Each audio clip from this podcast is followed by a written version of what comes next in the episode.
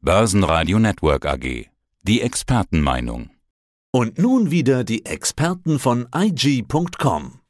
Guten Tag, meine Damen und Herren. Mein Name ist Christian Henke. Ich bin Senior Market Analyst bei IG in Frankfurt. Christian, wie ist denn die Marktstimmung? Vorschlag, Version 1. Yeah, neue Rekorde an der Nasdaq. Oder Version 2. Ach ja, ein Rekord? Ach so, schon wieder? Eins oder zwei? Und was bedeutet das?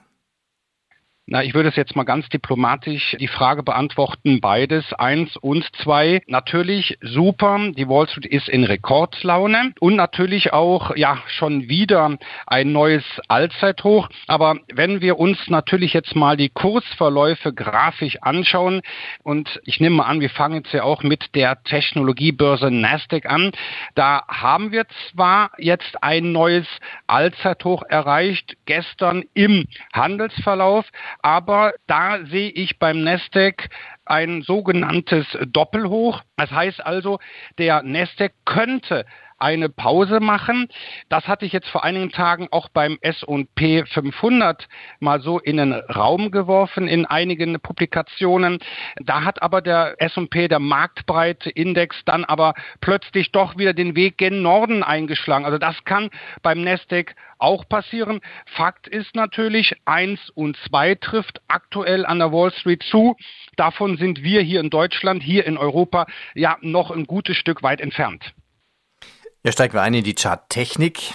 Nasdaq und S&P 500, was sagen die Charts?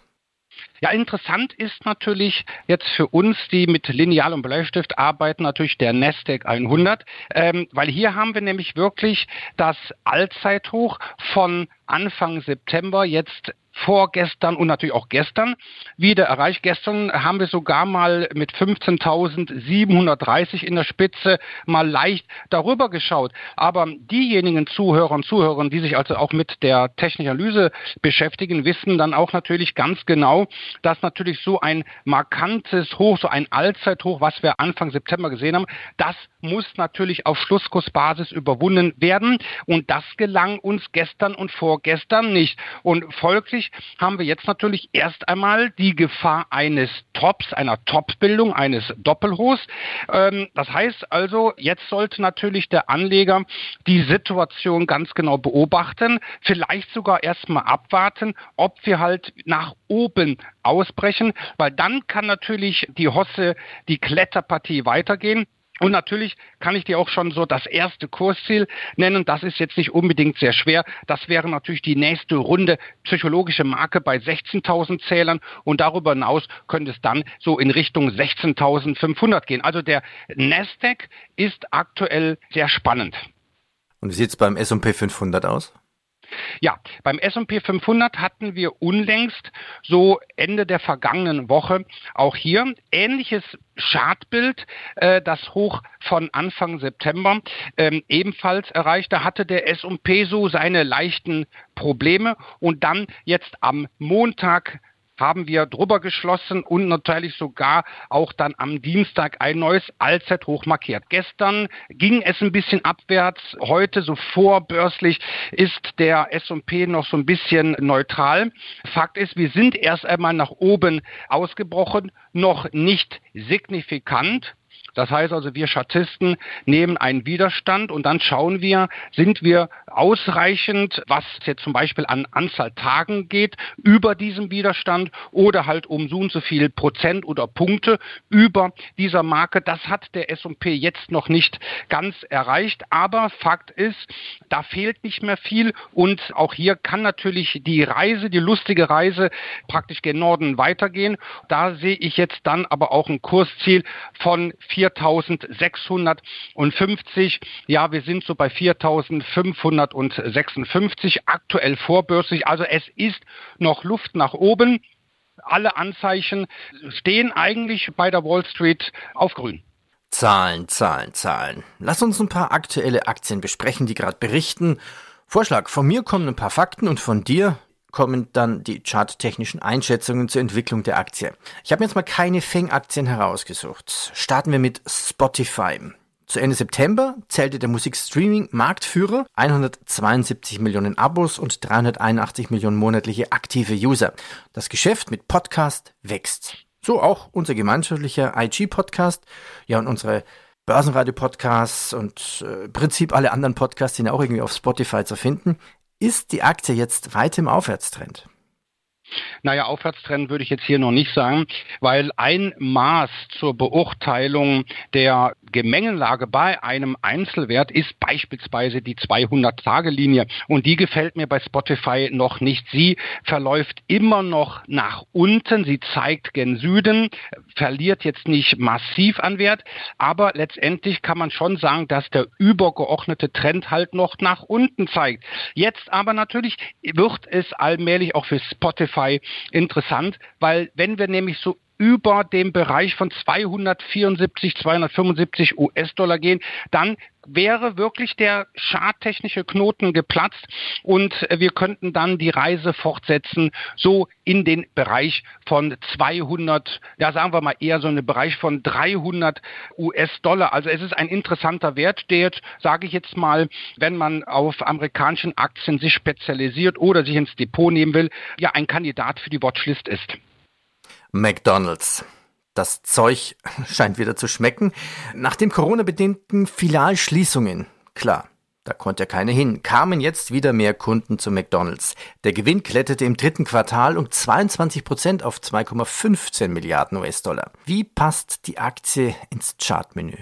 Im Grunde eigentlich, wenn sich jetzt die Anleger ja, sagen wir auch mal mittelfristig sich Gedanken machen, welche Werte kann ich nehmen, die auch zum Beispiel jetzt sagen, okay, jetzt auch in den Vereinigten Staaten, aber auch weltweit kommt es doch vielleicht nicht mehr zu Lockdowns. Die Leute gehen auch wieder in Schnellrestaurants und wollen sich ihren Big Mac und oder ihren Cheeseburger essen.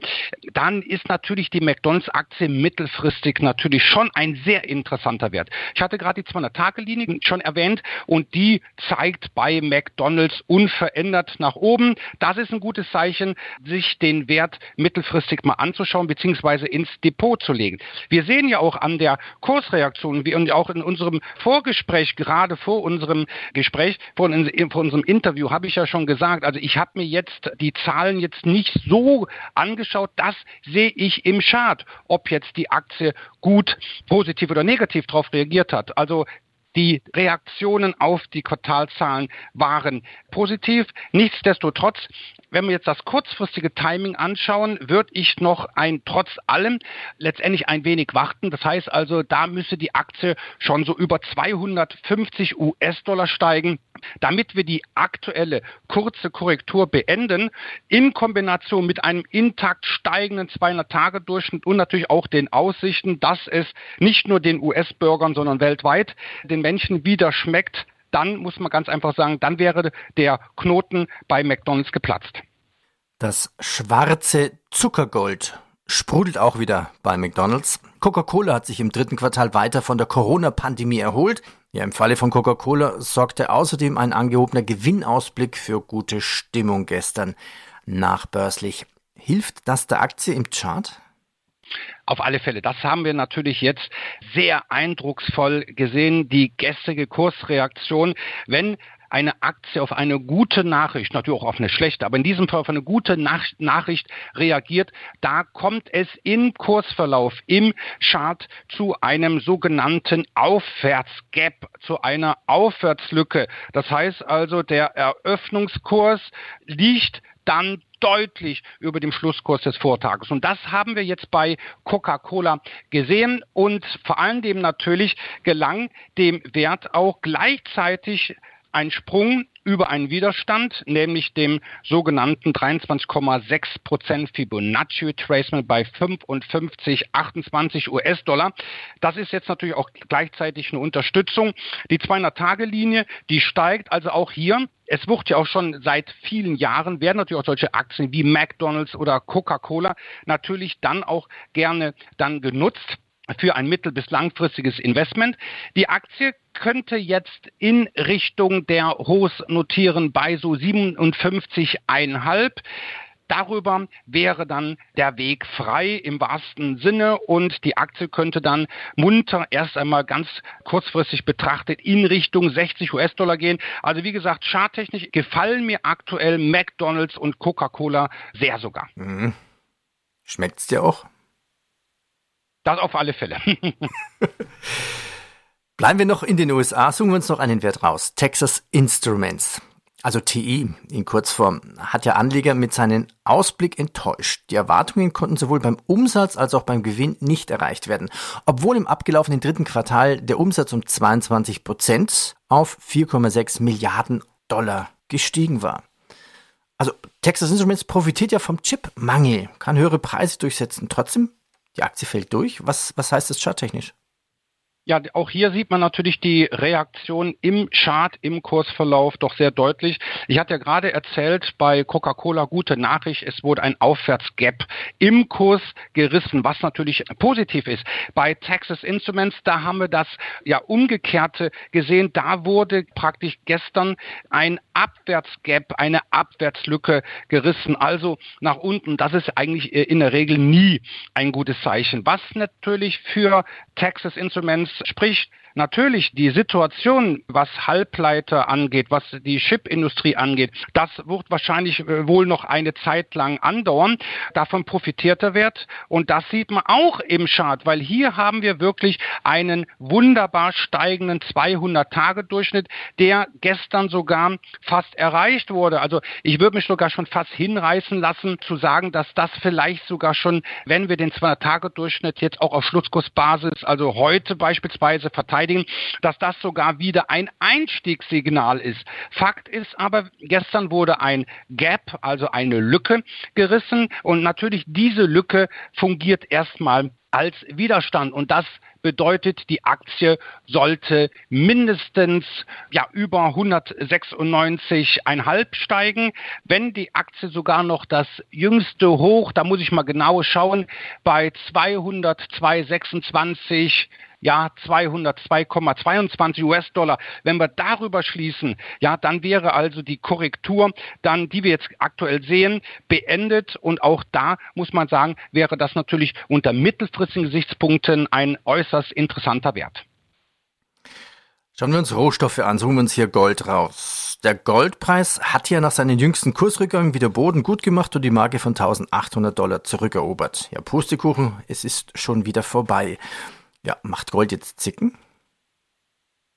Ja, ich muss ganz ehrlich sagen, der Goldpreis, das ist ja aktuell auch so ein bisschen ein Spielball, was das Thema Inflation angeht, was natürlich auch das Thema Zinsen angeht. Also wir haben ja auch zuletzt einen Anstieg der Renditen US-amerikanischer Staatsanleihen gesehen.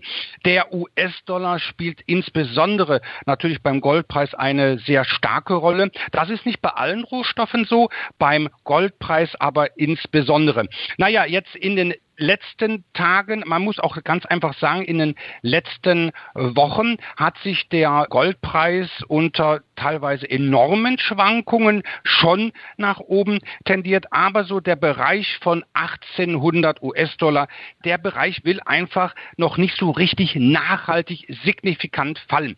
Aber auch dann bin ich ganz ehrlich, bin ich weiterhin verhalten, erst über dem Bereich von 1837 US-Dollar. Das würde mir dann auch ein, ein Lächeln ins Gesicht zaubern. Dann würde ich auch sagen, unter technischen Gesichtspunkten, da haben wir jetzt die Trendwende geschafft. Da kann man sich Gold ins Depot legen, egal in welcher Form, über CFD, ETS, wie auch immer weil dann hätten wir zum einen einen Abwärtstrend nach oben durchbrochen, aber auch das sogenannte 38,2 Prozent Fibonacci Retracement. Das heißt also, dann muss man wirklich sagen, wäre die Trendwende in trockenen Tüchern und dann könnten wir locker in den Bereich bei 1916, 1928 US-Dollar tendieren. Also wie gesagt, Gold ist interessant, aber letztendlich ein Spielball der Inflation. Bleibt die Inflation weiterhin hoch? Steigen die Zinsen in den Vereinigten Staaten, also sprich die Renditen und natürlich auch, was macht die Federal Reserve, wann dreht Jerome Powell an der Zinsschraube und das sind natürlich aktuell die zentralen Themen, die wir gerade am Goldmarkt sehen. Christian, ich danke dir. Danke. Sehr gerne. Das war der Podcast von IG. Börsenradio Network AG. Das Börsenradio für Privatanleger.